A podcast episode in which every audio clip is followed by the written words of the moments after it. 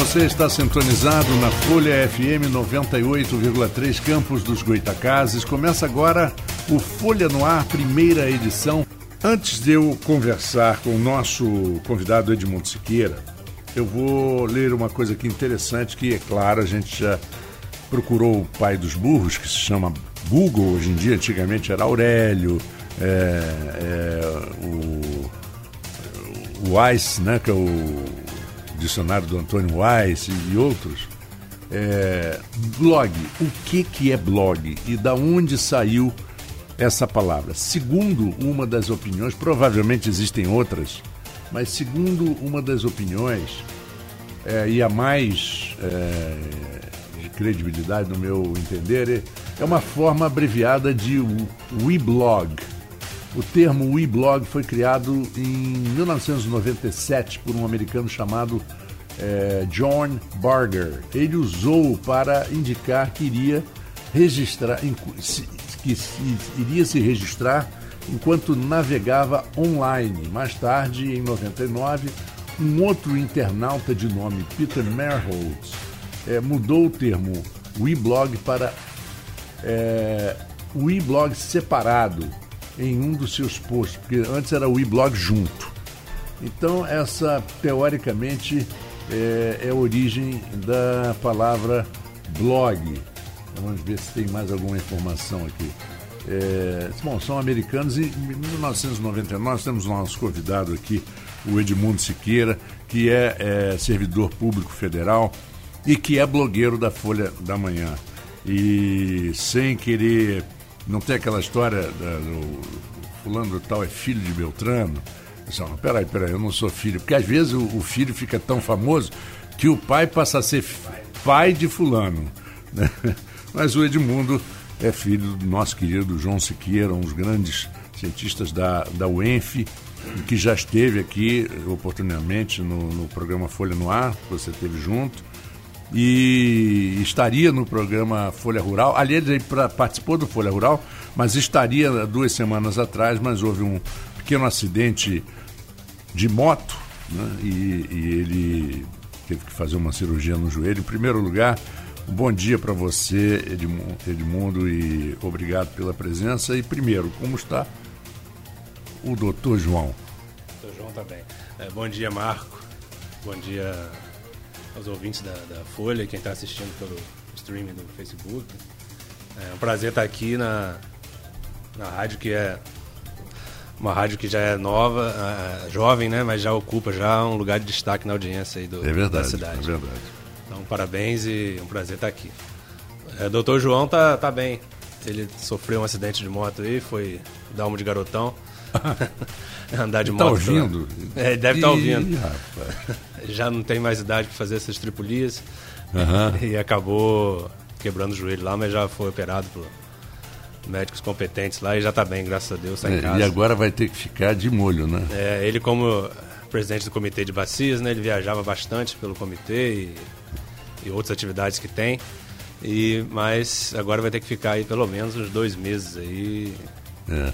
E tem a fisioterapia, né? Que, que é indispensável. Né? É, a é recuperação é, de joelho é delicada, né? É delicada. É e é indispensável, porque as pessoas não dão é, o valor. Eu, eu até vou sugerir uma pauta aqui para o Folha no Ar um dia, é, para falar exatamente sobre isso, né? as cirurgias que são feitas nos nossos membros locomotores, né, as pernas que são terríveis, porque te param, né, porque você faz uma cirurgia no braço, você não vai né, pular muro, não vai subir em árvore, não vai fazer isso, mas você pode se locomover normalmente. Agora perna, perna, perna bacia, né, sem fazer nenhum trocadilho com, com a função do seu pai na bacia hidrográfica. Né? Mas a bacia, essas coisas, tornozelo, pé, são muito complicados. Mas, e, e os segredos, cirurgiões dizem isso e afirmam sobre o segredo. Cirurgia é 30%, 70% é recuperação. a fisioterapia, a recuperação.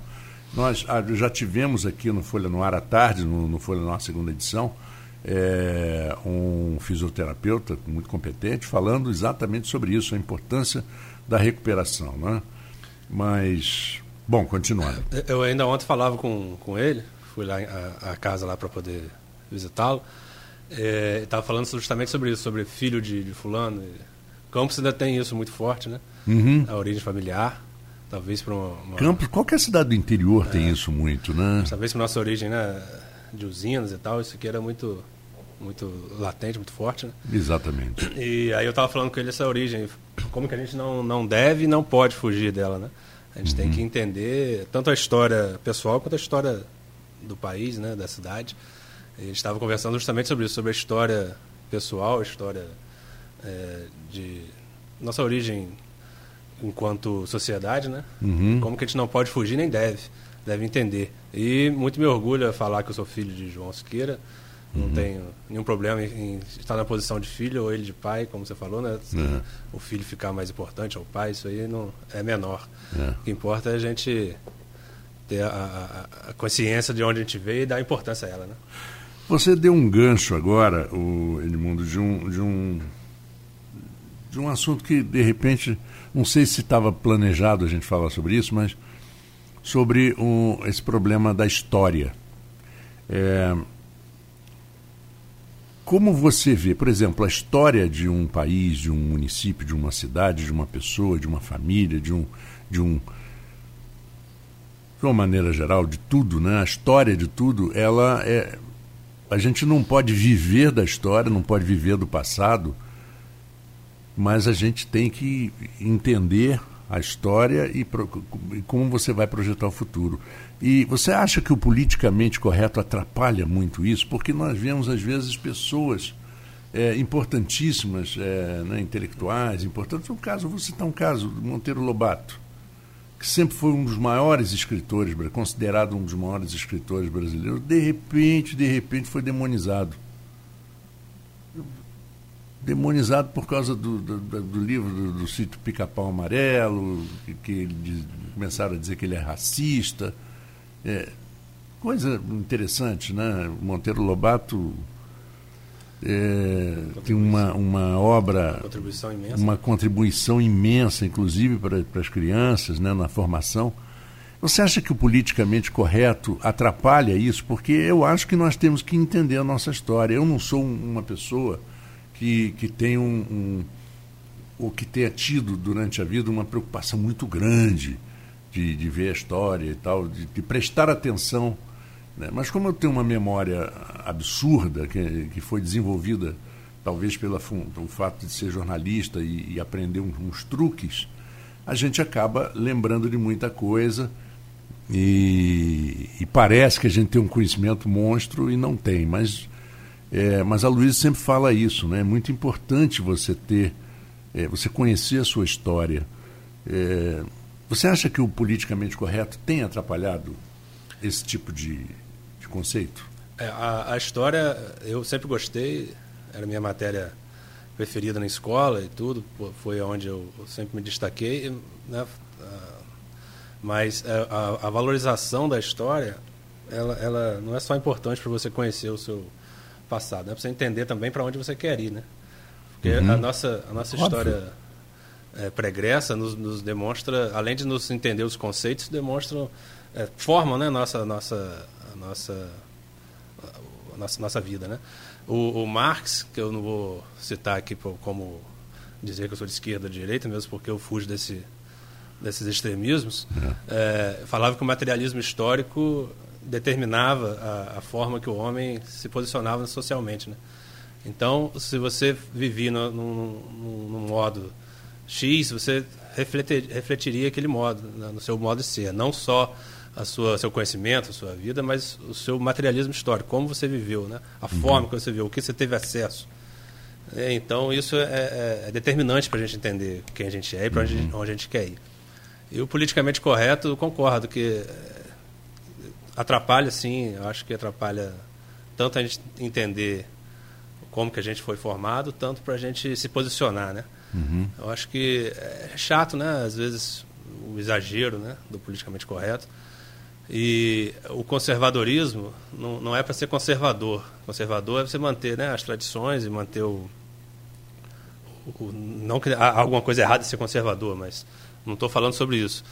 conservadorismo. Eu estou falando sobre é, entender a história, né? ver a história com, com os olhos é, imparciais, pelo menos o máximo que você puder.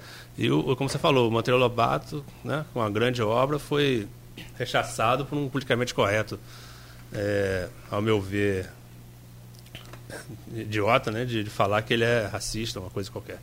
Uhum. Agora, por outro lado, aqui eu vou lembrar minha irmã, que é professora do, do IFE, e uma ativista do, do pessoal, feminista, forte, ela, se me visse falando de, de que o, o politicamente correto é, é, é errado, ela, ela brigaria comigo. Mas é o que eu ia falar. Por outro lado, é, o preconceito, né, como a gente encara nossas, nossas diferenças, tanto raciais quanto, quanto sociais, é muito forte, né? Uhum. Em todo, todo lugar, né? Todo, todo mundo. Aqui, aqui não é diferente. Então, esse preconceito forte e, e, e presente no nosso dia a dia deve ser combatido também. Agora, a chave é o equilíbrio, né? Será que politicamente correto seria a melhor forma? Será que a gente estaria negando nossa opinião ou nossa história através de um, de um politicamente correto que nos, nos, nos obriga a ficar dentro de uma caixa, né? ficar dentro uhum. de, um, de, um, de um parâmetro ali determinado por quem quer que seja? Então é esse equilíbrio que a gente tem que achar. Né? Pois é, e quanto é, a, a história hoje é, tem um. Quer dizer, o futuro hoje, o futuro hoje vai se dar conta da nossa história, o futuro que eu digo, daqui a 100 anos, é, é muito mais fácil e muito mais real você contar para aquelas pessoas daqui a 100 anos o que aconteceu hoje, porque está tudo muito documentado. Né? E está tudo muito documentado. Deixa eu primeiro abrir aqui, dar bom dia para o Aloysio, que acabou de chegar. A Luísa, a gente estava conversando aqui se o, o política, História. não politicamente correto, se ele a, se ele atrapalha um pouco. histórico, tá ouvindo, né? Se se atrapalha um pouco a, a história, por exemplo, é, você considerar como hoje você ter sido demonizado um Monteiro Lobato e tal, é, por, acusado de racismo, é, essas às vezes pequenos grupos criam um, um, um motivo para para reagir ou para criar um problema e aquilo às vezes toma uma, um, uma dimensão muito grande às vezes para o que realmente ele, ele conta. É, o politicamente correto é, é, ele vem muito das ações afirmativas, né? Nos uhum. Estados Unidos. Ele começou lá e dali. Sede do Império Romano, do, do mundo moderno, né? Uhum. E dali pro para o mundo. É, em primeiro lugar, bom dia, né? Cheguei atrasado. Bom dia, Edmundo. Bom dia, Marco. Bom dia, Beto. Bom dia, ouvinte da Folha FM. É, eu acho que, politicamente correto, ele, ele é analisar, quer dizer, gente melhor que eu já fez esse tipo de análise. Eu acho que ele, ele é. Em primeiro lugar, ele é muito chato. Né? Muito, muito. Muito chato. Muito, Se fosse um adjetivo para definir, ele seria chato. Agora, você fala, por exemplo, você pega nos anos 80, você, Trapalhões, uhum. você fazer piada sobre negro, fazer piada sobre gay, isso é, é, seria uma coisa legal hoje? Eu não sei, talvez não. É, eu acho que ele, que, que ele trouxe avanços, mas é, ele. Todo movimento na história, por exemplo, você vê a igreja católica, o cristianismo, até chegar ao poder era revolucionário. Chegou ao poder e virou conservador. Uhum. Isso era natural. É. Né? Então, politicamente correto, enquanto era um movimento de oposição, talvez tenha tido uma virtude que tenha perdido quando se tornou status quo. Né? Eu acho que é, é isso. Num, politicamente correto, como to, todos os mais é, mas o, o... movimentos do, do, do, mundo, ele quando, quando ele é. Ele luta para chegar a ser status quo, ele é revolucionário. Chega ao status quo, por óbvio, ele, ele vira conservador. É. Agora é chato, é muito chato. É, essa definição de ser chato, eu acho que é a melhor que existe, porque você não precisa nem exagerar na ofensa. Você não precisa. Você, você é chato, cara. Pronto Acabou, já definiu o politicamente correto. Mas agora todo chato é boa gente, né? É. Geralmente também é, é, é difícil, isso, é difícil achar chato mau caráter, né? Até existe, eu conheço um. eu não vou citar o nome. Não, mas, não cita no ar, depois avisa para a gente ficar preparado. É. Não, todo mundo conhece, mas não vou citar o nome, não. É, acho que chato nem tanto, mau caráter é um, é um, pouco ofensivo e é uma coisa também subjetiva, né? Uhum. Agora, é, eu queria entrar, se não entraram ainda, nas pautas que o Edmundo vem, vem se dedicando à cobertura. Primeiro, uma pauta, uma pauta que já está pretérita, né? felizmente, que é a greve dos médicos, é, que foi concluída no dia. 31, né? Semana 31 passada. 31 ou 30? 30 ou 31, é. Não é. me recordo exatamente. É, semana é, passada. É.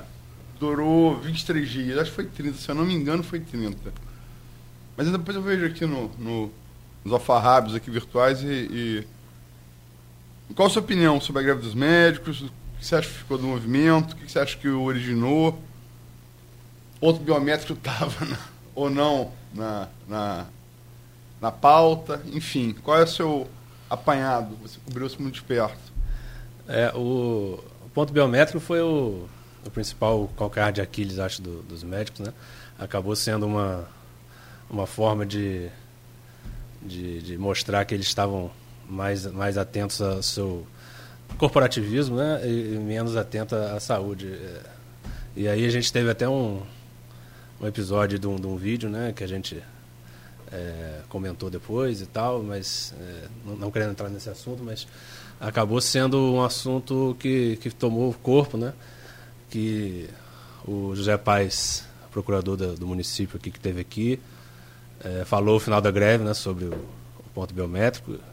Então acabou dando um eco a, essa narrativa aí de, de, que os médicos estariam atentos a isso e, e reclamando de ter controle de ponto no seu, no seu trabalho. Agora, por outro lado, o Ferreira Machado já tinha, né, durante muito tempo, esse controle. Então, assim, o ponto biométrico, por mais que tenha tido, é, tinha tido importância na, na, na, discussão, não acho que foi o motivo que, que permeou a greve toda. A não, ser que, a não ser que o início tenha tido alguma relação com isso, mas não, não, não acredito. Agora, foi como a gente, como eu escrevi, acho que a Luiz também escreveu, um embate de patrão empregado, né, clássico. Uhum. E o Luiz também é, falou bem sobre isso, dizendo que o que os médicos que votaram maciçamente Bolsonaro acabou sendo refém de uma de uma de um embate que o Marx, né, de, determinou como como conceituou, estudo, né? conceituou então foi, foi interessante ver isso também. Mas, o, de, de, dizendo, fora o corporativismo dos médicos e fora a, a, as questões polêmicas, eu acho que a greve serviu para a gente poder analisar mais profundamente a saúde e, e, ver as narrativas dos dois lados, né? tanto do patrão, que foi a prefeitura, quanto dos, dos, dos empregados, que foram os médicos. Eu acho que deve servir para isso, para a gente poder se aprofundar nas questões da saúde. E eu acho que o, dois personagens que se destacaram do lado dos médicos favoreceram muito o movimento, que foi o, o próprio presidente do sindicato, José Roberto, uma pessoa séria, uma pessoa que veio aqui né, duas, duas, duas, duas vezes. duas vezes, eu acho, é, e, que, e que se demonstrou pessoa é, séria ali no, movimento. E o próprio presidente do coordenador do CREMERG aqui local, que é o Bicalho, né, que também se mostrou uma pessoa ali a, a, é, se dedicando a resolver o problema, não a, a, entrar em narrativas. E a prefeitura, por outro lado, também tem o seu, seu papel de, de falar que ele tinha dificuldades financeiras, e tem, né, que a gente conhece, mas é, também em alguns momentos deixou a primeira reunião dos médicos né, com, com a prefeitura acabou não acontecendo de forma satisfatória, acredito, a prefeitura não, não entrar no, no assunto da condição de trabalho. Uhum. Então, as condições de trabalho foram a pauta principal, ficou como a pauta principal dos médicos, até pelo próprio movimento, pelo movimento ganhar corpo na rede social e a condição de trabalho, aquelas fotos da furadeira, as fotos do de, de, de, de um dentro do hospital lá um, um aparelho que estava quebrado, uma coisa assim. Então aquelas fotos, aquelas imagens, aquela própria narrativa de condição de trabalho acabou levando os médicos a, a ser isso o principal motivo dele voltar ou não para a greve. A prefeitura teria que se posicionar. Como vai resolver, por quê, como, né, quando. Então, além do salário, lógico que também é injusto trabalhar sem receber. Então, foi interessante, muito interessante ver essas duas forças ali se, se, se degladiarem, se, se, se posicionarem em relação a um problema grave que a gente tem. Né? Eu, eu tenho uma, um, uma pergunta. É, é, essa, esse embate patrão-empregado é uma coisa muito antiga, a gente sabe, é, e muito movido pelo lucro. Né? O empresário ele quer pagar, quer gastar o menos possível para que tenha um, um, lucro maior mais valia, no seu Marco. produto. Mais, hã? Isso é mais valia, esse conceito marxista. É. Marco, Marco marxista, é. gostando de ver. e, e, o, e, o, e o empregado, evidentemente, quer ganhar mais, o que poderia, no final, baixar o, o, o lucro do, do, empresário. Mas isso num, num, num, numa situação hospitalar, onde o lucro, teoricamente, não é, é. porque dizem na, na lei, primeiro, que o hospital não pode ter fins lucrativos. Mas aí é o tal negócio. Se não, não tiver hospital, lucro, você, quebra. Você tá falando do hospital público, é particular. Filantrópico. Filantrópico, né? Caso como está casa, por exemplo. É. Portador de cana. É. É.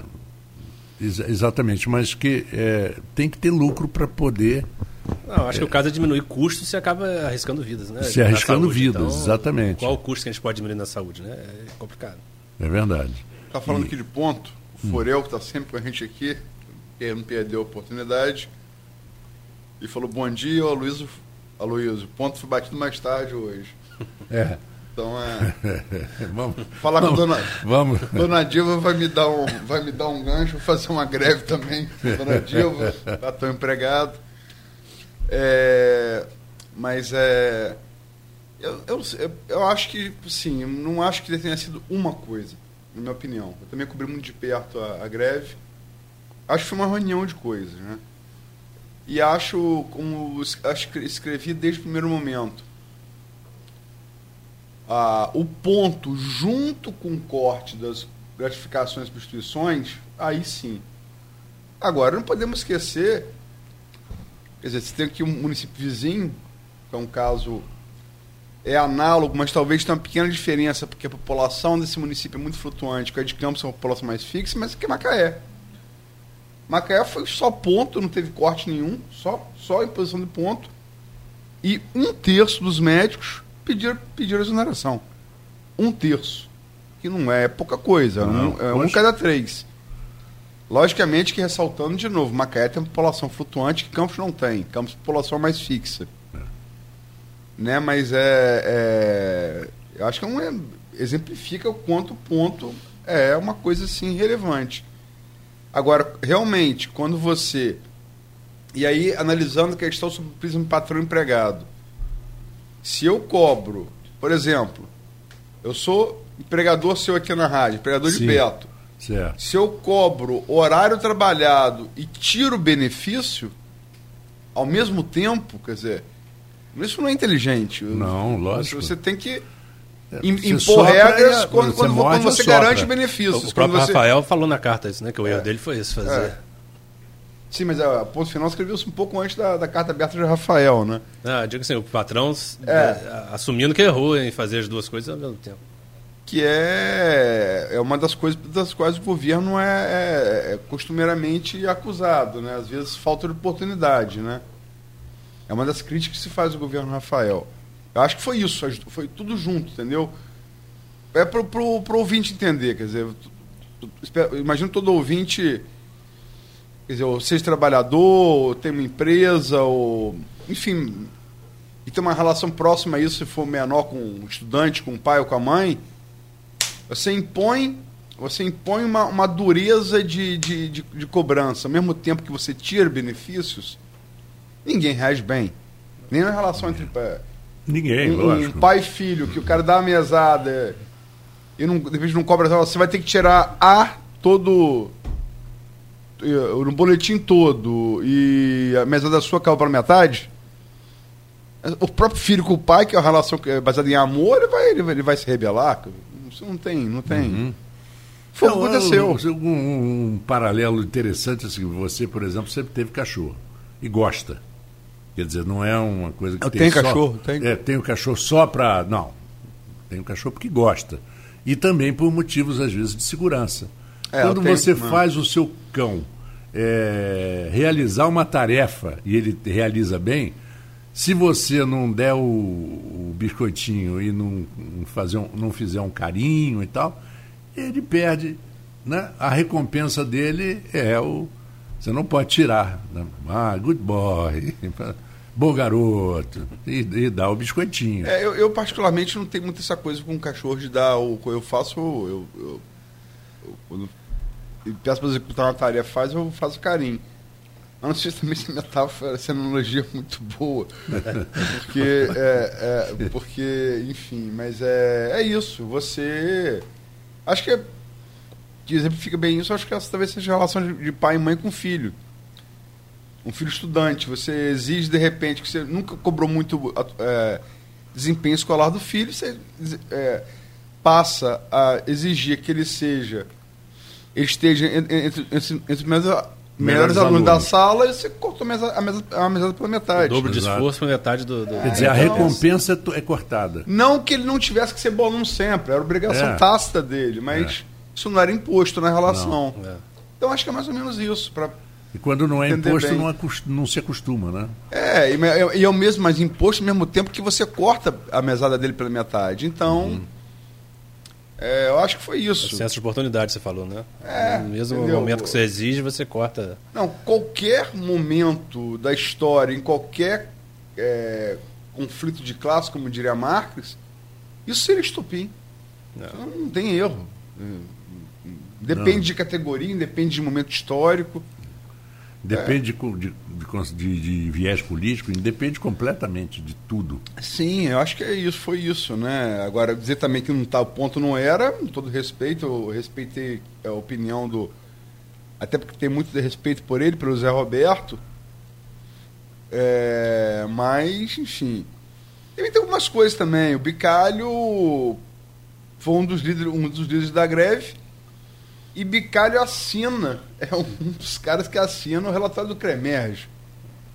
É, é, como é que eu eu tô em litígio com você e vou usar como como como assim um relatório daquele litígio uma coisa que eu assinei se eu sou parte? Eu tô em litígio com você. Aí tem um documento anexado para isso daqui vai orientar o nosso litígio e eu tô assinando o litígio eh, perdão eu assino um relatório, relatório. isso uh, também não precisa ser muita imaginação para você ver que é uma É coisa um conflito. é, não é. Não É, ele, é. enquanto presidente do Cremerge, ele tinha, é, tinha não estou fazendo juízo de valor se ele teve ou não, mas deveria ser o mais isento possível em relação à greve, né? Para poder. ter- nas oportunidades que eu pude entrevistar ele, publiquei as duas entrevistas com ele, ele, ele foi nesse sentido, de falar que. Tanto que a frase dele que condições de trabalho são inegociáveis, né? É, é nesse sentido. Ele fala: não, eu não tenho relação com, as greve, com a greve ou com as condições de trabalho, com a, com a narrativa dos médicos, né? com o, o que os médicos estão querendo, mas assim, enquanto movimento sindical, né? Mas sim enquanto condições de trabalho que ele deveria se, se posicionar quando, quando sendo coordenador do CREMES.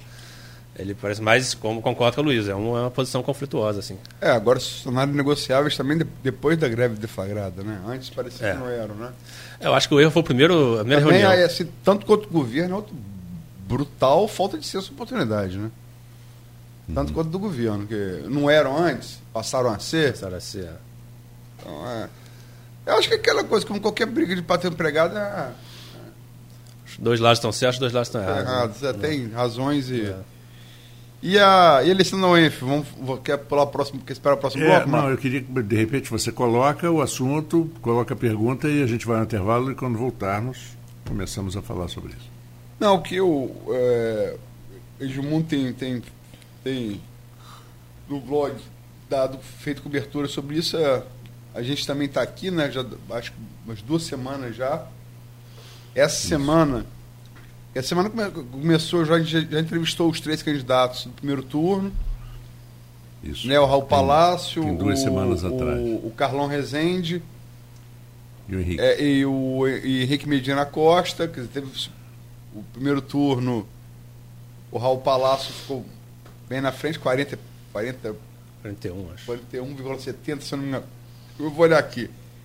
41,70, os outros dois ficaram 20 alguma coisa, empatados, e o critério de desempate, segundo o estatuto, o título era iguais, porque todos os professores da UENF são doutores. A antiguidade na UENF, entraram juntos e acabou sendo idade. E o Carlão é 11 meses mais, mais velho do que o, o Henrique. Essa semana você já falou aqui, eu estava vendo no rádio, o João Siqueira, você, é um enfiando, você, você falou no, no, no, sábado, o próprio pai do, do, do, Edmundo, já teve aqui anteriormente. Uhum. É, semana, quer dizer, veio aqui um enfiano ontem, uhum.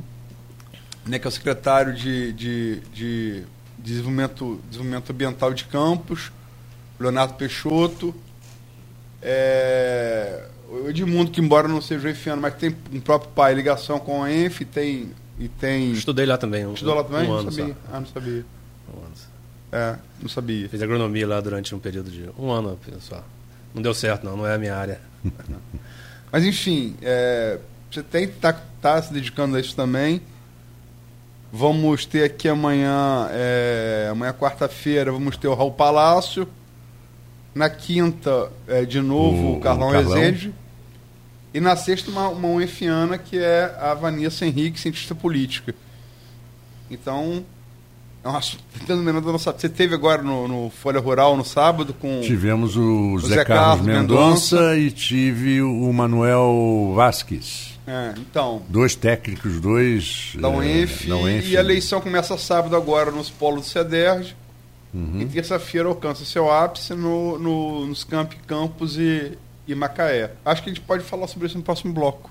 Ótimo. Fazer... Você pode nos sintonizar através dos, do site da rádio folhafm98.com.br e também os aplicativos e acompanhar conosco e nos ver também, como disse o Edmundo logo no início, bom dia aos telespectadores.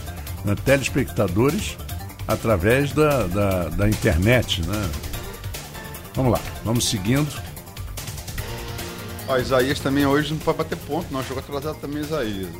É, sou eu, também. Sou, Desconta ao final. Sou eu, não. É. é. Então, vamos fazer a greve na Folha nós dois aí. Por favor, desconte ao final aí. Né? É, é. Nosso fotógrafo aqui. É... Que registra os momentos do Folha no Ar. É. Não, é. Gente fala, fala, deixamos bloco, bloco anterior, é, de falar bloco anterior, porque como bom campista, embora eu não seja campista, né? É. Eu sou niteroense. Mas é. Como é que você está vendo a eleição aí, Edmundo? É, a eleição do, do, do reitor da UENF? É, a, primeiro falar que a UENF, a importância da UENF, aliás, foi um das, das, dos motivos de eu ter me interessado sobre o assunto, escrever sobre o assunto desde o início, porque a UENF é, regionalmente tem uma importância enorme. Né? E historicamente, como a gente falava no início também, é, cumpriu um papel ali interessante na cidade. A educação sempre é futuro, né? sempre é de longo prazo. E acho que desde a sua instalação aqui pelo Darcy, a UF vem cumprindo um papel determinante na, na, sociedade em geral, né? tanto acadêmica quanto sociedade campista. É, eu acho a UEF que ela criou no início, a Luiz mora aqui, eu não estava quando ela foi criada, mas eu tenho a impressão que criou um orgulho, né, uma autoestima. orgulho. É verdade, é, Luiz? A... Quando ela foi fundada, quando a coisa começou a andar bem. É, eu, eu, eu, trabalhei no ENF no início, né? Nesse ponto também sou, de certa maneira, sou ex-enfiano também. É, na, também no projeto da. Eu fiz concurso para auxiliar de fonoteca na, na, na Vila Maria. Eu não, não tinha falado do mundo pré-celular, parece que está falando do, é. das guerras napoleônicas, né? É. Mas é, você não tinha YouTube, você não tinha esse, esse acesso para o celular, internet, então por, por laptop. Então é, você tinha algo chamado que chamava Fonoteca e Videoteca na Vila Maria. Fiz concurso e tal, passei. É, não passei de início, eram três vagas, eu fiquei em quarto. Na primeira classificação eu, eu, eu, eu fui chamado. Eu frequentava lá, ouvia Ouvia? Via filme lá no fone. Ah, isso, isso. na cabine. Mas eu, eu acabei indo trabalhar direto no. Eu não cheguei aí na vila que eu estava começando o projeto da IBCTV, Escola Brasileira de Cinema e Televisão, para a qual foi reformado o solar do colégio, o solar dos jesuítas ali no. ali em Tocos, né? Em Goitacazes ali, perto, caminho para Goitacazes, em Tocos. E acabou não saindo, ser um regime de internato, como a Escola de Cinema de Cuba. O Orlando Senna, que era diretor, tinha sido diretor da Escola de Cinema de Cuba. Tive a chance de trabalhar ao lado de Geraldo Sarno, que é uma figura muito importante, inclusive, na minha formação. É, é um considerado o maior cineasta documentarista do cinema novo, que não é pouca coisa, né? É, tem um documentário dele, Viramundo, muito famoso, que Babenco disse que veio para o Brasil depois de ver Viramundo. A importância que teve Babenco argentino, né? Uhum. Aparecido recentemente. Enfim, no início, a UENF, eu acho que mais do que orgulho, ela trouxe muita esperança, muita expectativa. Né? É, as pessoas viam aquilo, pô, uma universidade estadual, pública, grande, né? Uhum. É, enfim, e, mas eu acho também que, que é, no início é, a comunidade acadêmica, que a UEM foi fruto de, um, de, uma, de, uma, de uma demanda regional, né? Todo mundo se uniu. E é, a, as faculdades instaladas, já instaladas em campos, elas tinham a pretensão de ter uma participação maior no ENF que acabaram não tendo. Porque, na verdade, quem assinou o decreto, sempre repito isso aqui, para lembrar a história da UENF, quem assina o decreto da, da UENF é Moreira Franco, da criação da UENF. Foi no história do auxiliador, o que prova. Quer dizer, auxiliador é a maior, é maior é, instituição de ensino privada, privada. De, de campos. Então, isso é já, por si só é uma prova de quanto estava engajado no entorno da UENF.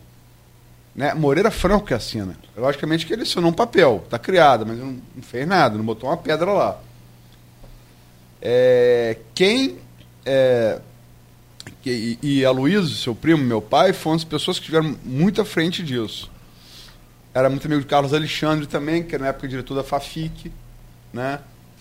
E, enfim, é, no governo Brizola, Brizola pega aquela coisa que estava assinada pelo Moreira, um documento oficial, mas quer dizer, de, de prática não tinha nada. Brizola pega aquilo e entrega, entrega na mão da Darcy, que vinha de uma experiência muito exitosa na UNB, Universidade de Brasília foi interrompida por conta da, da ditadura, né? Mas Darcy participou da formação da UNB e depois teve que sair porque foi exilado, né? Uhum.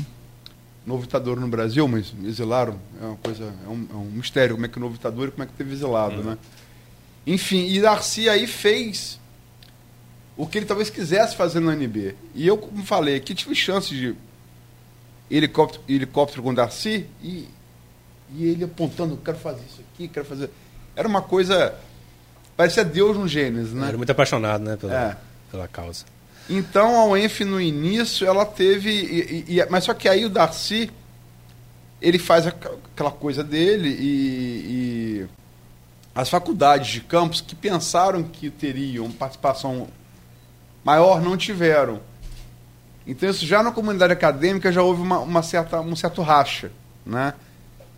Eu, mas mesmo assim, eu, eu acho que o gerou muita expectativa. Agora, como toda coisa que vem de fora, uma coisa grande, ela gera também melindre, né? Ela gerou na, na, na comunidade acadêmica de campos. Porque naquela época só tinha pública, só tinha a UF, que era um curso só, que era curso de serviço social. A UF não tinha história, como tem hoje, vários outros cursos. A UF era só serviço social. Então a única presença de ensino superior. E, e, e, o IF não era IF ainda. Era Escola Técnica Federal. O IF não oferecia curso de terceiro grau. Então a única instituição de ensino naquele momento, pública, em campus era a UF com curso só, curso social, é, curso é, de assistência social. Era o único. Né? E aí o ENF veio com aquele tamanho todo, aí depois o IF vai pa... se torna Cefet, depois IF passa a ser terceiro grau e se torna o gigante que é hoje, né? a UF amplia seus vários cursos. Começa a obra que está parada de ampliação da UF ali na, na Beira Rio. Então a gente tem que entender muito o contexto histórico daquele momento ali. Estou falando de anos 90, né? Uhum, exatamente. Anos início dos anos 90. É, o, o, sobre o Darcy, tem uma, uma passagem rápida aqui minha, é que eu sempre me interessei, como disse, né, por história e tudo, e o Darcy me, me eu ficava novo na época, né? Eu ficava maravilhado ali com a paixão dele quanto político, né? eu achava um político muito dedicado à causa e tal. E aí eu, e era ele e o, e o Juscelino quanto presidente. Eu tinha essa, essa, essa simpatia pelos dois. E aí escrevo uma carta, na época eu tinha uns 13, 14 anos, escrevo uma carta para Brasília. Na época só tinha carta, não tinha e-mail. Escrevi uma carta para Brasília para um instituto lá de, de do, do, do ex-presidente. É, e aí eu recebo, na verdade, a, a curadora lá, ela se encantou com, com, com, acho que com a juventude de quem pediu para uma carta, né? E me, enviou um material vasto sobre. Só que eu pedi sobre Juscelino, ela mandou sobre Darcy. Mas foi bom, porque eu acabei lendo a obra principal dele. Povo brasileiro. Povo brasileiro e me obra fundamental. obra fundamental. E recebi muito material do. Eu tenho até hoje guardado. Foi recebi pelo correio de graça, ela, ela com uma, uma, uma dedicatória dela e tal. E foi muito interessante a experiência. Mas voltando a, a, a hoje, a, a UENF, eu acho que determina a diferença dela de outras instituições é a pesquisa, né? A pesquisa que ela, que ela produz, salvo engano, é 90% da, da pesquisa produzida na cidade é dela de outras faculdades, de outras universidades aqui, não, acho que ela é a principal. Então a pesquisa, ela seja básica ou aplicada, ela é importante para você dizer o rumo da cidade, né? Como que se você traz uma, uma indústria para a cidade ou traz um, um, investimento, a pesquisa que vai dizer tanto aquele o solo, né? Tanto a questão do semiárido que o, que o Vladimir tem tem pedido lá pelo pelo Congresso para poder mudar a condição do clima, que foi o, o assunto da entrevista. Classificação do, do clima, né? Classificação do clima, foi a entrevista do meu pai aqui sobre o assunto. Ele, ele essa, essa, esse estudo, essa comparação histórica de nosso, nosso clima é importante para você determinar o tipo de investimento que a gente vai ter. Esse é só um exemplo para poder ver como a pesquisa é importante no, no desenvolvimento da cidade. Então tem que ser valorizado, valorizado a, a, capacidade técnica de pesquisa da UENF. A UENF traz esse, essa capacidade, traz professores de fora é, que têm uma experiência como São Paulo, por exemplo, Viçosa, faculdades, universidades importantes que cumpriram esse papel lá. E uh, a UENF, lá, para mim, foi, foi pessoal, porque eu estudei lá um ano só, como disse, mas minha família toda, primo, pai, irmã, todos estudaram lá, se formaram lá. Meu pai foi da primeira turma de veterinário, de veterinária da, da UENF. E até emprestou, ele tinha um trator, né, é produtor rural também, emprestou o trator para a construção da, da UENF, alugou lá. Então participou desde a construção, né, literalmente, da, da UENF. Então a UENF foi muito presente lá, lá em casa, né, na, na, na, minha vida lá. E até por isso que eu acabei estudando lá. Mas é, o curso não, não, me, não, me, não me encantou. Mas a UENF sim. A UENF eu lembro que a UENF tinha um, aquela vivência ali de, de, do campus, era, era incrível. Já, é. já naquela época. Né? Era muito legal. Que não se frequentou lá? Eu frequentei em 2000, 2001, 2002, salvo engano. A trabalhar lá já foi em 95, foi logo no começo. É, era, o clima ali. Eu, eu, vejo essa série de, de, de Brasília, Construção de Brasília, volta e eu vejo uma uhum. série. Me lembra muito isso. O, o, o, clima, que se perguntou o clima, né? O clima é. ali era isso. Porque na UENF, é, você vê que eu falo, falei aqui, e quem é mais antigo na UENF, nos 2000 acho que já não, mas quem é como seu pai, dos anos 90, você tinha um negócio batendo no peito, eu sou do tempo do barro vermelho. Porque uhum. no, no, início era aquele era um saibro, cobertor de saibro. Então, eu me lembro que eu tinha uma, uma Paraty branca. Eu entrava com o carro branco, ele saía ocre. Porque realmente era entrar essa, pessoas caminhando, carros entrando e saindo, aquilo levantava, né? Uhum. Depois que aquilo ali foi gramado. Né? Então eh, tinha essa coisa de. Acho que você sabe dessa história do barro vermelho, uhum. né? Tinha esse ditado dele batendo no peito. E tinha essa coisa da expectativa da UENF, uhum. né? E o, o, o, clima no campo no campus era muito legal. Era muito legal. Havia muito orgulho das pessoas em, em, em pertencer ao UENF. Aí o próprio fato de ser integral. Havia, mas uhum. eu falo naquela época era uma novidade. É. Era muito interessante, sim. Eu... E que eu acho interessante, sem, sem cortar de mundo, depois você volta. É, em 82, o Brizola foi eleito governador do Rio de Janeiro e o Darcy era o vice dele. E o Darcy já, já tinha feito a cabeça do, do Leonel Brizola em relação à educação. Aí veio aquele projeto dos CIEPs, que foi aquele projeto de, de, de pré-moldados que era uma ideia do Niemeyer, que ele já tinha, né, a, a, usou no sambódromo, na passarela do samba, que eram escolas, inclusive, né, ali. Sim, fora do eram, carnaval. São ainda, é, fora é. do carnaval, escolas e, e, as, e as histórias dos CIEPs por todo o Estado, que é uma pena que não chegou um ponto em que morreu. Mas quando eles Educação nos... integral, né? É. Só no Brasil, educação, educação integral é novidade, né? É. é, só no Brasil. O Brand esteve aqui falou muito bem, o secretário, que é outro é ex-enfiano, tá escreve, aliás, perdão, que escreve hoje no jornal. A gente, além do que a gente está fazendo aqui com as pessoas, a gente vai ter nessa semana uma série de UEFianos e ex-UEFianos escrevendo sobre a eleição da UENF. Uhum. O que eu acho muito importante nesse debate, acho que a, a gente está. blog, rádio, jornal impresso, tem contribuído para fazer, porque a Folha, e pena não está mais aqui, a Luiz Barbosa, que foi um, foi um cara assim que na linha de frente da, da, da da UENF, teve na linha de frente, lutou muito por isso e é, desde o início a Folha foi muito importante. Eu acho que, é, eu acho que tem contribuído nesse momento de novo para é, essa coisa que a gente falou que agora pertencimento. Que a UENF, ela tem, ela, o, o, cidadão campista, ele tem que se sentir, tendo cursado ou não UENF, tendo trabalhado ou não tem na UENF. Tem que ter orgulho da UENF. Tem que ter orgulho da UENF. Tem que ter orgulho. Porque o caminho de campos ele está atrelado ao UENF, tanto quanto está o Porto do Açu, por exemplo. Né? É, você ter dimensão do que é o UENF, né? O Edmundo falou pesquisa, extensão também, que é outro, é faz parte do tripé inicial da UENF.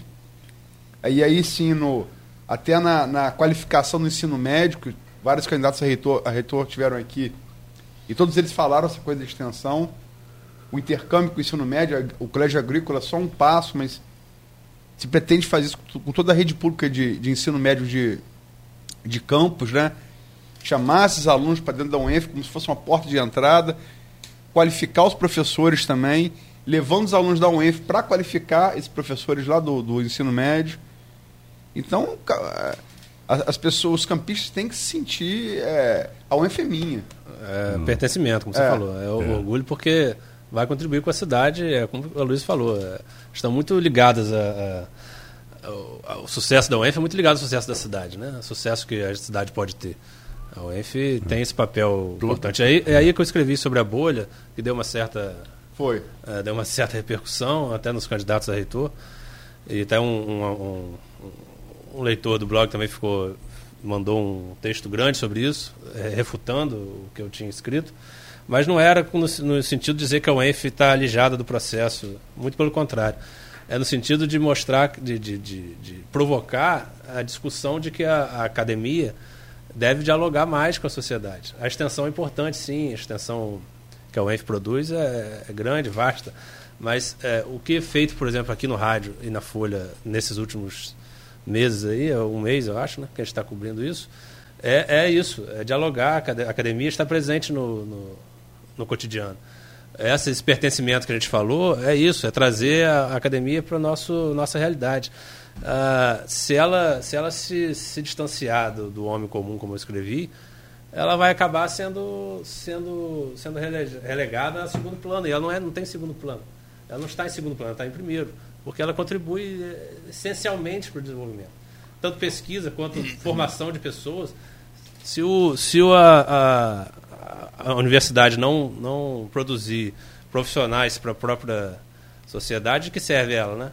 Então, a própria produção de pessoas que saem da UENF e estão aí impostos é, na cidade, né? acho que a Luísa já citou aqui a Sana, né? outras pessoas, Sana, o próprio Brand. Brand, Leonardo Peixoto. Então, pessoas que estão aí, é, o próprio meu pai, como, como presidente do comitê de bacias, pessoas que formadas pela UENF, começam a contribuir de forma essencial. Então, pesquisa, extensão, formação de pessoas. A Vanessa tudo... que veio aqui na sexta-feira. Uhum. Pois é. Isso tudo é um conjunto de coisas que precisam estar mais no nosso dia a dia, precisam estar presentes para as pessoas ter exatamente o pertencimento. Né? Da UF é nossa. Você, o, o Aloysio uma vez citou, e é verdade, né? O orgulho. É, é, é, perdão, era o slogan no início. A UF é nossa. A UF é nossa. O slogan inicial era esse, a UF é nossa. Teve também no, é. numa campanha, acho que quando a FENORTE, também, enfim, foi sempre presente. Né? É, é. Então, você ter, você ter amor pela, pela instituição que te formou, né?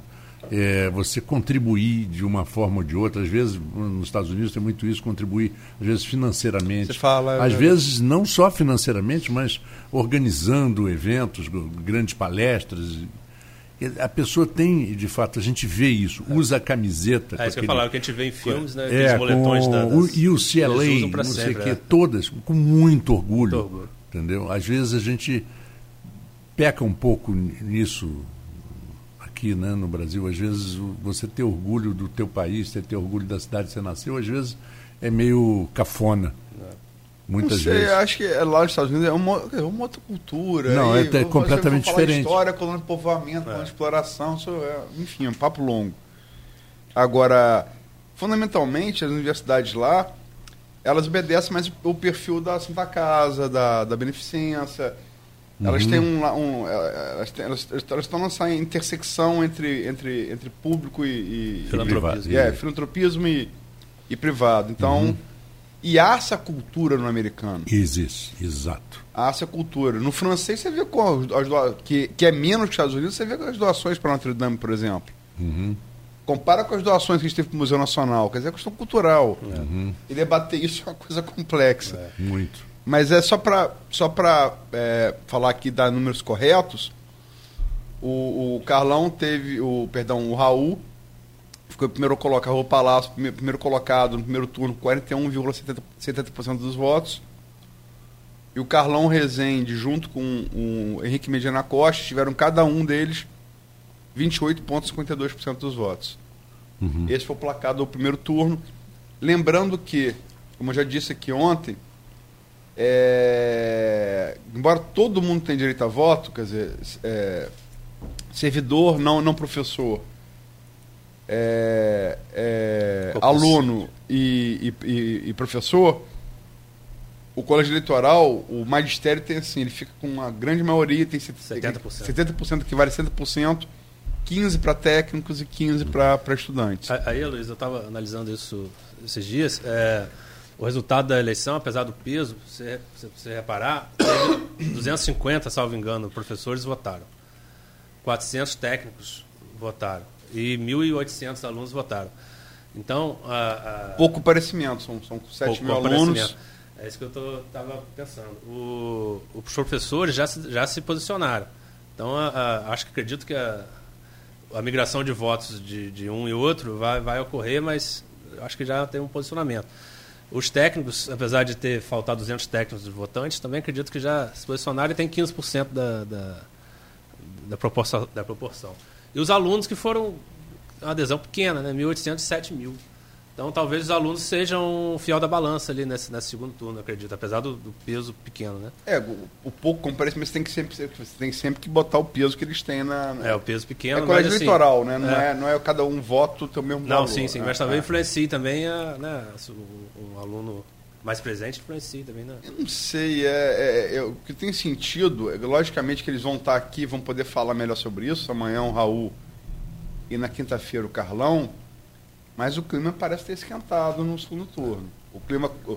O, brasileiro cordial do Sérgio Buarque de Holanda, que embora não seja bem o que se imagina como brasileiro é. cordial, ficou no primeiro turno. Uhum. Tem ficado de lado. É, o segundo, a coisa tá. Porque também é natural.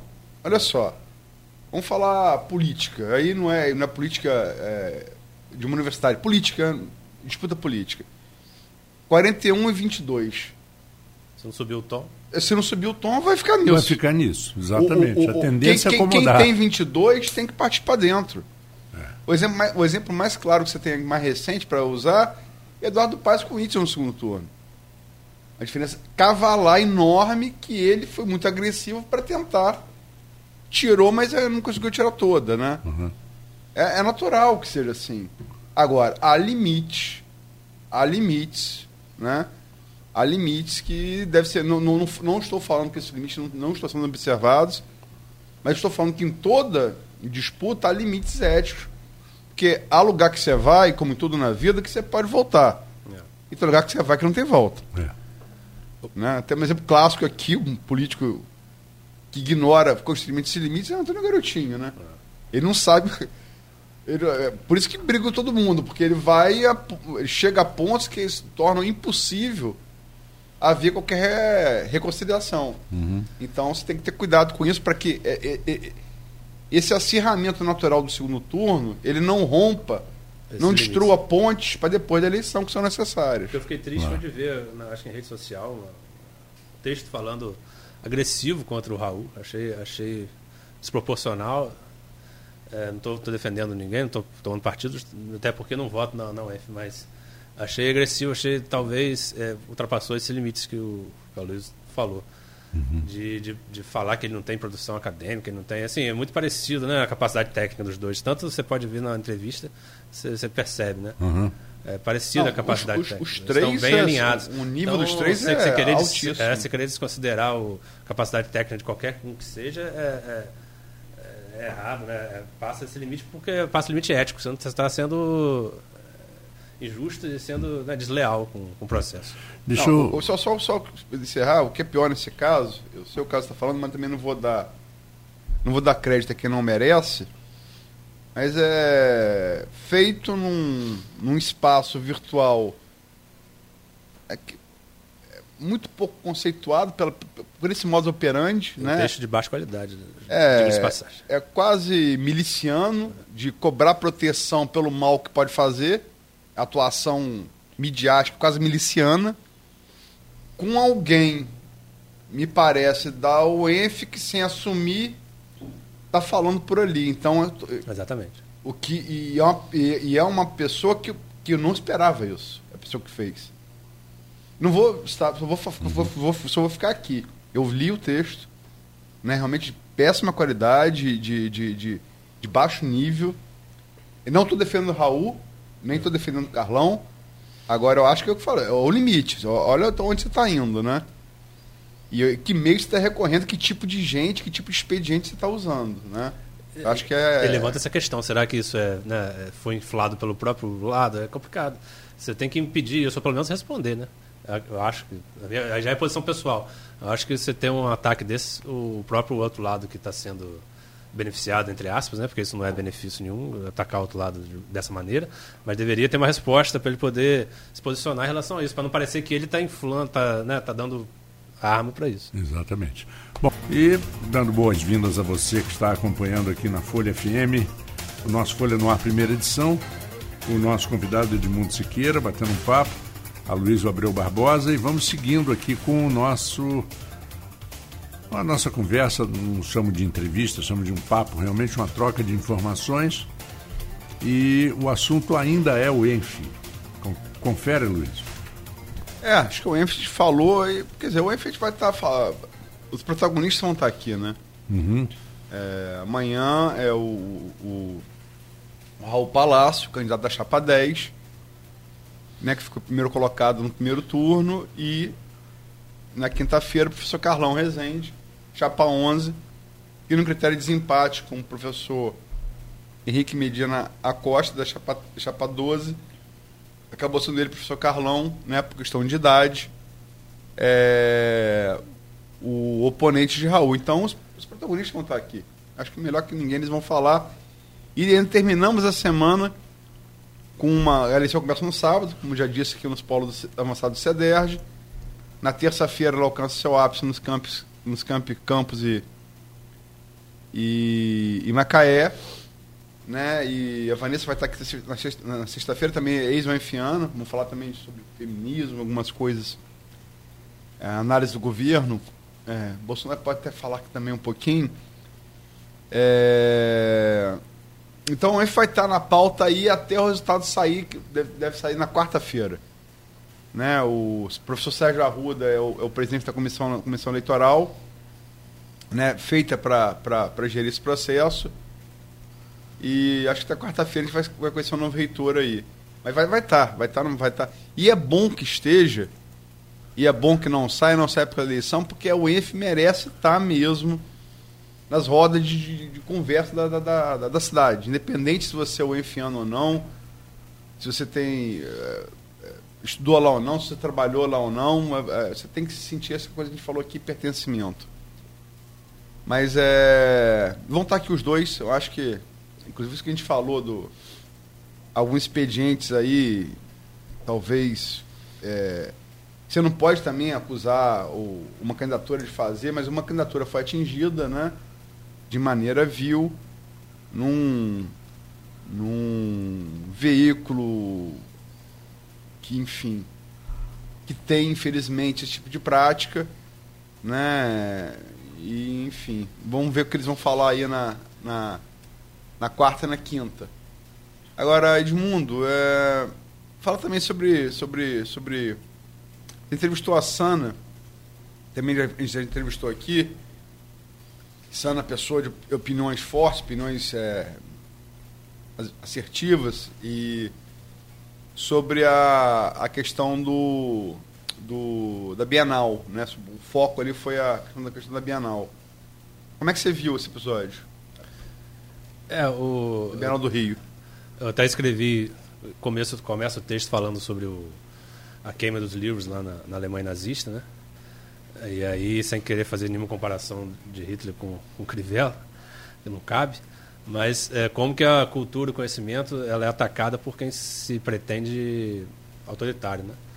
E aí sim, é, de novo, opinião pessoal, acho que o Crivella tende ao autoritarismo pior, que é o autoritarismo vinculado à, religião, enfim, a, um, a, um, a uma posição mais, mais dura em relação a costumes, que eu não acho que seja a tônica do Rio. O Rio passa problemas é, gravíssimos e o cara está preocupado com, com um livro que contém aí algum conteúdo que ele acha inapropriado. Então, por que ele acha inapropriado?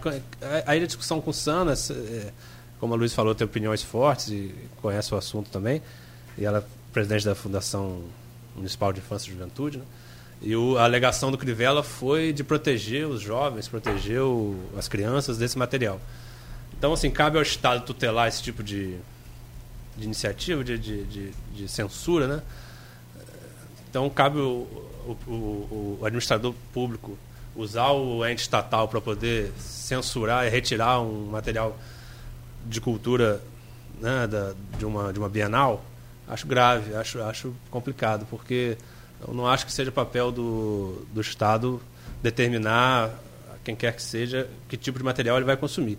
Lógico que ao limite da lei, né? Existem materiais que são proibidos é, por limite de, legal. Agora, material de cultura em geral, material que possa determinar, não, não acho que isso seja papel do Estado, seja papel da Prefeitura, principalmente no Rio, que tem diversos problemas muito mais graves para poder se preocupar. É, eu. Aliás, se você só, olhar as imagens, só, não, não tem nada de pornográfico, não tem nada de, de, de. É um beijo. Isso. É um beijo. Nada. Um beijo. É um beijo. É um beijo. Um, um desenho beijo. até muito bom, né? É, a qualidade área, né? de desenho, é. vou te contar, que espetáculo. Não, é, e outra coisa, não, não, ele não ele não está na capa da, da, da é. publicação, então não há, ele está ali, integra a história. É, um elemento da, da, da, Não fere nem aquele, aquela legislação normal de que tem que botar um plástico, não, fere nem isso. Não, eu, eu só Ridículo. acho que assim, logicamente, quando a gente fala de nazismo, não dá, é, me, é, é, melhor evitar comparação. Mas eu sempre, eu sempre uma coisa que eu não. Pode parecer, eu, eu, acho que tem esse ditado, né? Que Deus e o diabo estão, estão nos detalhes. E. Você sabe o que estava escrito na fivela do cinto do soldado da SS, que apertaram ali o botão da câmara de gás? Deus seja louvado. Não, não, não, não. Gott mit uns. Deus conosco. Deus conosco. Deus conosco. Na fivela dos cintos. Uhum. Então, mas é, devagar com andou que o santo o santo já foi que... o, o, santo já virou cinza em determinado momento. É o que você falou, a, a né? tendência a, a, de estar no status quo e estar de, um poder e se, se, mudar a sua postura, tanto que o, o, você conhece muito melhor que eu, mas em, em nome de igualdade, liberdade e fraternidade se guilhotinou milhões de pessoas na, na França, né? Não, então, e, e, caiu, descambou para um autoritarismo e essa coisa de, de Estado tutelar moral, isso é medieval. Me desculpe, isso é medieval. E o que me espanta é que o, você vê como é a história é irônica, né? Martinho Lutero contra a venda de indulgências, contra os, os abusos da Igreja Católica na Idade Média, fixa lá o seu protesto na porta da Igreja da Alemanha e, enfim, nasce o que a gente chama de protestantismo. É, luterano, é, luter, igreja luterana. É, a né? primeira, né? Primeira. E, depois vem Henrique VIII por motivos pessoais, é. enfim, Calvino e tal, é. papá. Mas, enfim, é Lutero. É Lutero contra os abusos da Igreja Católica. E a intromissão da Igreja Católica que fazia naquela época, regendo a Vem a Revolução Francesa, que acaba com isso, inclusive, os alvos iniciais da Revolução Francesa eram padres e freiras, eram mortos e tal. Parece intromissão na vida, na vida do, da, das pessoas, da sociedade, né? Mas a partir da Revolução Francesa, com todos os seus excessos, da Revolução Americana, do iluminismo de maneira geral, você separa religião de Estado. Né? Então, é, o, o, a, a, a, a moral religiosa ditar é, como força de Estado, comportamento cidadão, é uma coisa medieval, é pré-iluminista. Isso é uma coisa histórica, né? E você fazer isso agora, e eu não estou defendendo aqui, porque eu, eu, eu, eu, acho que a política identitária, e já falei algumas vezes aqui, é uma bola de ferro amarrada no pé da esquerda, não brasileiro, do mundo. E não sei o que digo isso não, é gente muito melhor que eu. É o Mark nos Estados Unidos, é o Slavoj Zizek, que hoje talvez seja hoje o maior filósofo marxista vivo do mundo hoje, que falam isso, né? Agora, o, o também, eu sempre falo, é, eu gosto de política, é minha, é, não, nem gosto tanto, mas enfim, é a minha área de, de atuação. A gente tem que ver com o Crivella e aprender a lição. Como é que Crivella chegou, chegou prefeito do Rio? Alguém lembra? Ah, apoiado pela Apoiado todo pelo, pela, pelo, igreja. pela igreja, pela, por, pelos evangélicos. Qual foi a principal causa de Crivella ter chegado da Prefeitura do Rio? Foi a disputa com o Garotinho? Não, Garotinho não. O Garotinho foi o governo do Estado. O... É o governo do Estado. Prefeito do Rio. Prefeito do Rio. Qual foi o principal motivo? Foi a. Ah, não lembro, sinceramente. Crivella teve o primeiro turno 27,77% dos votos. Freixo ficou em segundo lugar, Isso. com 18,25. Uhum. Correto? Correto. Quem vem abaixo, do, quem vem abaixo deles? Pedro Paulo. Pedro Paulo, que era ligado. 16,2. Ligado a, né? a. Índio da Costa, 8,98. Carlos Osório, do, PS, do PSDB, 8,62. Soma. 16 com 7 com 8. 16 com 7 dá 23, com 8 dá 31. Ficaria na frente de Crivella, não ficaria? É. Dividiram o mesmo eleitor. Ah, sim. Claro, claro. A divisão, a divisão do da, centro, da, da... a divisão do centro foi que levou um radical, um cara de extrema direita e um cara considerado, vou botar pessoal, uma esquerda mais, mais, mais, mais radical, uhum. que levaram os extremos. Onde o centro se fragmentou. Pedro Paulo, se Pedro Paulo Osório e uns da Costa, que disputaram o mesmo eleitor, tivessem se unido, Uhum. Eles teriam mais votos que Crivella, Freixo não iria para o segundo turno, fatalmente ganharia o segundo Luiz, turno. isso não é uma constante na, na, na, nas eleições brasileiras? Eu só ah, acho que a, a, a, esquerda brasileira que sempre é acusada de se dividir. O centro tem cometido o mesmo erro. Eu acho que esse, essa eleição de 2016 vale para 2018 na eleição presidencial. Acho que o centro não se definiu também, né? Não, eu acho que foi o fato de lançarem três candidaturas mesmo. O índio, que agora foi preso, corrupção, é, relator da lei de fiscalia preso por corrupção. Índio da Costa? É. Pedro Paulo, que foi um erro, um erro primário do Eduardo, do Eduardo do Paz, Paz, claro. É. Dizem que por motivos pessoais que lembram até a, a, a o, o Gibi, né? Uhum. É, e o Osório do PSDB, né, que talvez fosse um candidato assim melhor dos três, e, mas, enfim, é isso, é fragmentação. Crivella chegou por um acaso. Né? O que Crivella faz agora? Crivella sabe que ele perdeu o centro. Sabe que ele perdeu. Ele está jogando como o Bolsonaro faz para o eleitor dele. Né? Está querendo ver. Crivella, vamos ver a Niemeyer? Ah, não, hoje não. Vamos ver. É, pô, você, você frequenta o Rio. Eu frequento também, de mundo não é, sei. Sim, poucos. É. Eu nunca vi tanto morador. Na minha vida, eu frequento o Rio, porque eu sou interiorense. Eu frequento o Rio desde que nasci. É. Eu, eu, nunca vi em 47 anos de vida tanto morador de rua em, em, em, em Copacabana no centro, no centro da cidade. Ah, vão ver isso? Não, vão ver o beijo gay num gibi. É. Essa falta de costumes, né?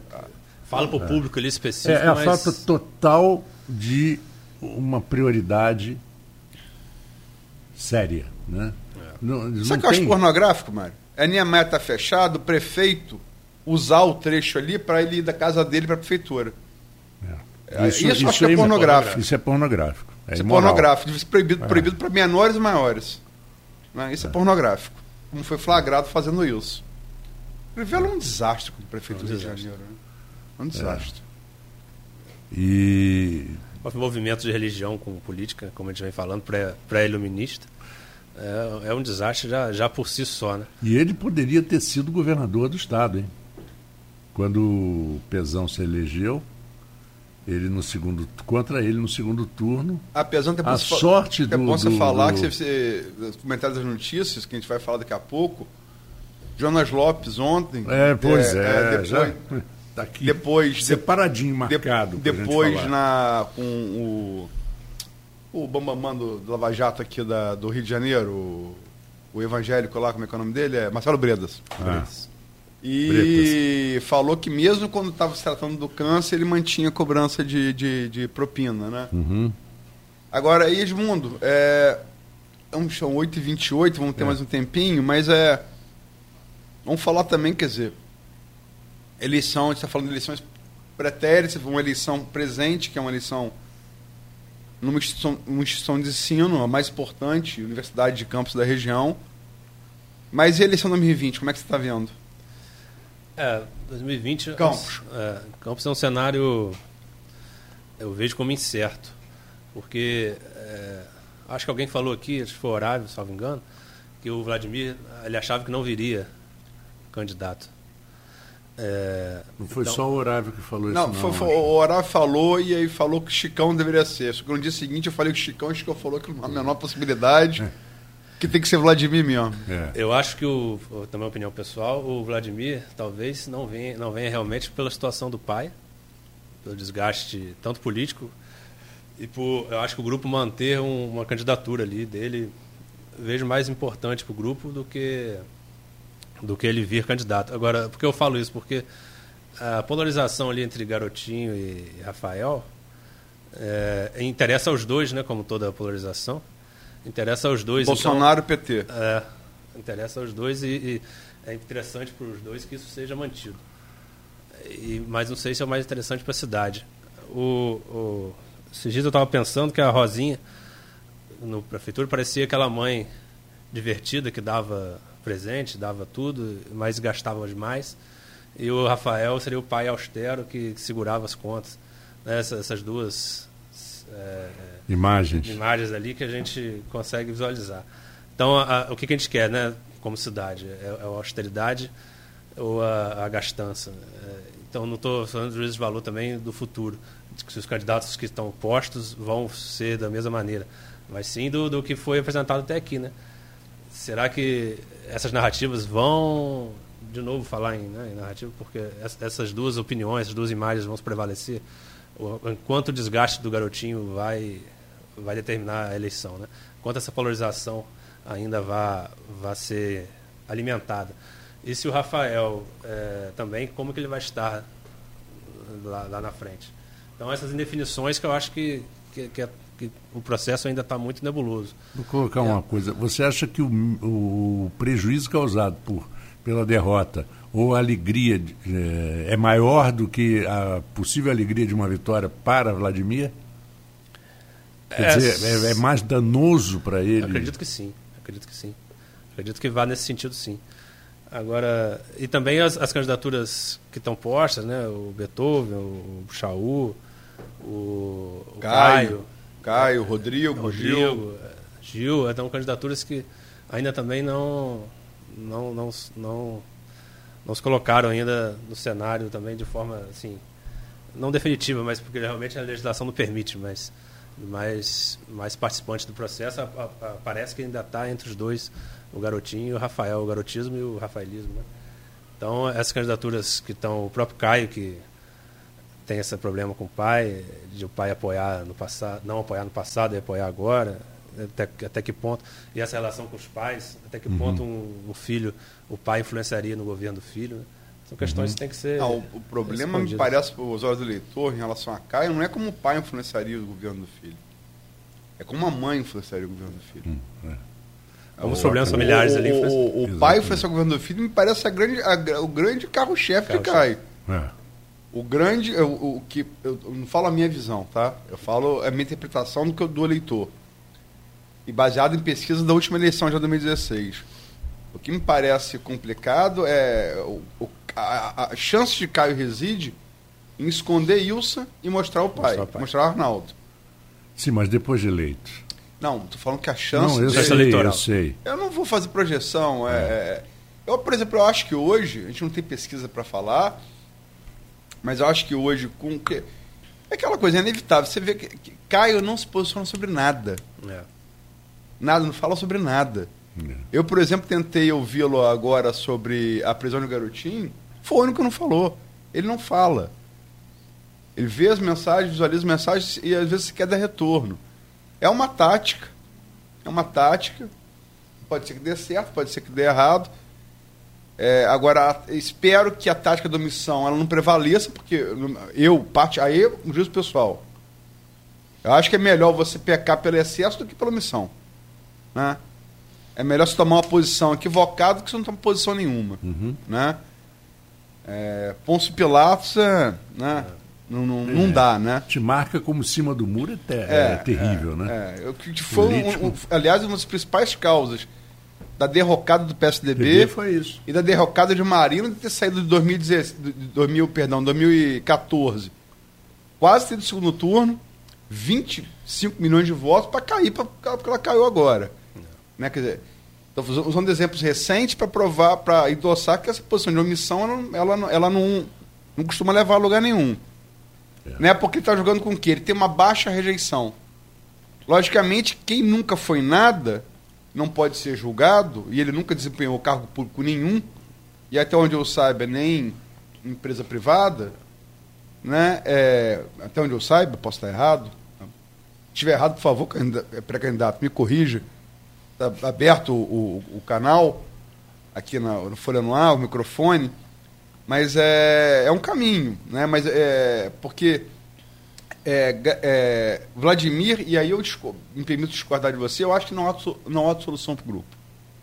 Não há. A única solução seria se Rosinha pudesse candidato. E diga-se de passagem, se Rosinha e Arnaldo pudessem candidatos, iam ser favoritíssimos na eleição. Sim, sim. Se um ou outro. O que, o que os impede são condições legais. Porque voto, não tenho dúvida nenhuma. Os dois têm um recall imenso e positivo. E aí não estou falando que eu, que, eu, que eu concordo com esse recall. Mas é, é o não, como, você está analisando um fato. É como eleitor vê. É. Né? Então eu acho que está tá entre esses três, mas eu, quer dizer, se, se 2018 ensinou uma coisa a gente, é que a gente não sabe nada. É. Uhum. Né?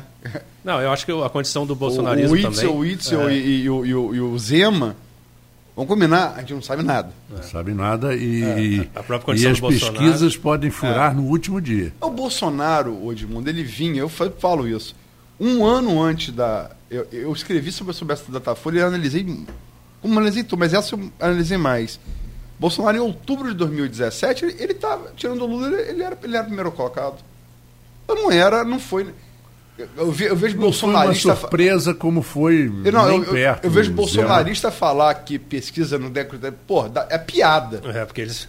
É, é, é, é, ser muito burro, me desculpe. Todas as pesquisas apontavam Bolsonaro na frente. Todas. E todas. Eu estou falando de Datafolha de outubro de 2017. Tem que pegar, por favor, consulte. Outubro de 2017, um ano antes. Lula primeiro, Bolsonaro segundo. Era a retórica mais. É, mas teve uma série de pesquisas de que, que desapareceu, é, de que ele perderia para qualquer um no segundo turno. Marco, ali foi é, primeiro a volta do a, a volta do PT, o meio da volta do PT, e segundo foi a facada, a facada né? Facada. Porque a, vamos combinar. A facada tirou ele do debate. Exatamente. A rejeição dos candidatos que, que o venceriam no segundo turno aumentou pelo desempenho nos debates no qual, no, nos quais ele não foi. É, eu acho que estavam todos é. preparados para combater o Bolsonaro, né? Nos é. debates. Eles foram, pegaram ele ficaram, de é, a, ficaram a Marina chegou a dar uma chapuletada nele que deixou ele de. Eles estavam todos preparados para é, isso. Dá exemplo que você dá às crianças, Bolsonaro. Uma mulher falando, ele não pôde. É.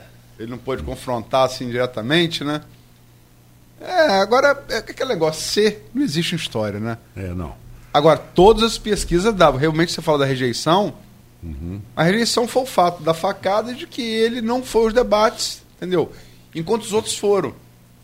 Quando você vai a debate, você se expõe. É natural que sua rejeição cresça.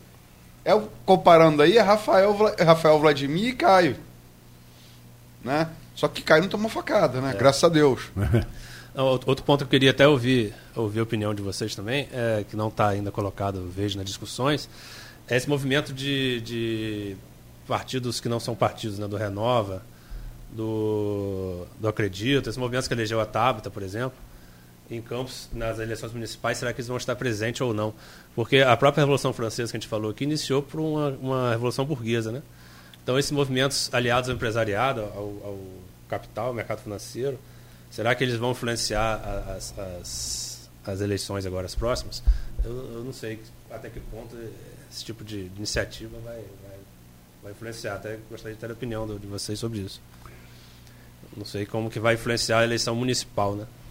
É, toda a Revolução Burguesa, né? Marx dizia que tem uma coisa de controvérsia de Marx, perguntaram, é, ele deu uma tese sobre sobre a Índia, ele falou que não, que a Índia tinha que se tornar capitalista primeiro para depois. Porque Marx não via nenhuma revolução proletária, é, é, ela era subsequente à, à burguesa. Primeiro uhum. vinha a burguesa e depois viria a proletária, né? Então o próprio Marx vai dizer que toda revolução ela tem que é. passar pela fase burguesa antes. É. Então, isso é... Mas eu não sei, eu, eu, eu assim, eu fenômeno Witzel fenômeno e fenômeno e fenômeno Zema Opinião pessoal, acho que não se repete. É, também acho que não. Acho que foi uma coisa dessa lição, acho que não se repete. P posso queimar a língua, mas é opinião pessoal. Agora, o Rafael iniciou esse movimento, né? Porque ele foi. Ele foi assim, primeiro. É... Assim, mas Rafael já era vereador. É, tinha um. Tinha um pedigree do pai do e do avô. avô. Isso é muito importante aqui. Rafael e foi muito combativo, foi muito combativo como. Foi um bom vereador, vereador. de oposição. É. Exatamente, foi muito combativo. É. E, e ele estava. Quando a gente fala estava na mídia, ele, as pessoas sabiam que ele era. Ele estava começando a, a desabrochar. você pode comparar Rafael a Bolsonaro, mas não a Zema Whitson. Não, Zema é. Whitson não. Zema Whitson não. Zema Whitson, é fenômeno Bolsonaro. Zema Whitson é. usar o, a expressão... Comparar de... que eu falo é contra o fenômeno é. eleitoral. Tá? Eleitoral, é. Não estou comparando não. eleitoral. É. Como, o, como fenômeno de ser conhecido. Quer dizer, o, o Witzel era tão, tão famoso junto ao eleitorado é, é mais famoso que aquela história, sou, eu sou mais famoso que, que três meus três vizinhos, né? Três pessoas, eu sou internacionalmente conhecido três pessoas do bairro. Mais ninguém. Ninguém sabia. Não, o fenômeno que... Witzel, eu acho que ninguém pre conseguiu prever. Né? É o anti-establishment mesmo, né? chegando é. aos, aos estertores. Pois é, né? o anti-establishment, que você falou, ele, ele, ele, ele é difícil de se repetir. Porque se você não tiver um governo espetacular. Tem que ser muito exitoso para ele se repetir. Porque se ele se reeleger, o Whittle, já não é esse fenômeno. É. Marco, a gente começou falando aqui no programa sobre politicamente correto. É. Eu comparei o cristianismo, logicamente comparei enquanto fenômeno. É. A ascensão. Uhum. Enquanto você luta, enquanto, enquanto você é anti-establishment, uhum. você é revolucionário. Por óbvio, se você chegar lá, você vira establishment. Você vira establishment. Conservador por... É a pedra, é, é, é, é, por consequência, conservador. É, exatamente. Você quer se conservar no poder. Então é. Exatamente. É, você e repete aí, desde que o mundo é mundo. É, exatamente, exatamente. Entendeu? 8h41. A gente vai encerrando por aqui, mas queremos agradecer demais ao, ao, ao Edmundo. Primeiro, desejar a seu pai toda recuperação rápida, eu quero tê-lo aqui no programa Folha Rural. Não, ele sofreu um acidente de moto. Eu falei que no começo do programa. De moto? É, achando que fosse garotão. Que eu falei com, com o Marco achando 60. que ele fosse garotão, 61. É um garoto, é um garoto. Ele, ele, ele foi na fazenda lá, ó, pra, você, pra você ver, ele foi atrás de um, de um cavalo de moto. E, e aí nossa moto é minha dele, porque eu também caí. Você também anda de moto? É, gosto, mas a minha esposa, Manuela, que é psicóloga, ela falou: se você andar novamente de moto, eu te deixo. Aí eu, eu escolhi ela, não escolhi a moto, não. Mas eu também me ela arrebentei. Foi bem, ela, ela usou a psicologia. Usou a psicologia. É, é, eu me arrebentei todo também de moto. E aí agora meu pai ele foi atrás de um cavalo e a moto muito pesada, ele foi segurar na perna e quebrou o joelho, o platô do joelho, virou o joelho. Aí tomou uns 15 ou 16 parafusos. Agora, semana, foi quando? Foi domingo, né? Que você pediu? Foi, foi, foi num sábado. No o sábado, acidente né? dele foi num que ele sábado. viria que eu o programa sabendo, outro dia. Eu fiquei sabendo domingo, às 11 horas da noite, que eu não teria entrevistado no domingo. No Eu fui buscar ele- O programa era ele. todo com ele. É, eu fui buscar ele na fazenda, que ele me pediu, ele estava sem conseguir levantar. Minha mãe não conseguia levantar ele. Fui lá buscar ele. Aí eu lembrei até a, a novela global lá que o. não lembro que o, o ator fica na, na- na propriedade, na, na fazenda lá, machucado, e na chuva. Falei, se você caísse em outro lugar longe de casa, você ia estar perdido aí até agora, sem celular. Mas graças a Deus deu tudo certo, está operado e está recuperando. Melhoras a ele. Obrigado. Bom, e muito. aposentar a moto, né, meu irmão? Aposentado. É, Agora também tá- acho, também acho. Né? Pelo menos um Acho que triciclo. agora a minha mãe e minha esposa vão fazer a campanha eleitoral mais, mais, mais assertiva e a gente vai vender essa moto.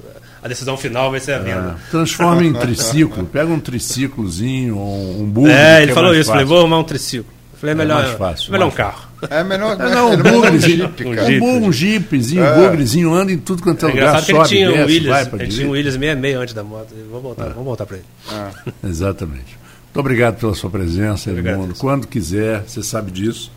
E nós faremos um pequeno intervalo. Vamos com o Folha no Ar, é, primeira edição. Aliás, Folha. Ru- o- Oh, meu Deus do céu, direto da redação. É, nós já temos aqui a, a- o direto da redação do Ícaro Barbosa, que vai passar para a gente. Vamos colocar agora e depois eu volto com a Luísa para a gente comentar uns dois assuntos.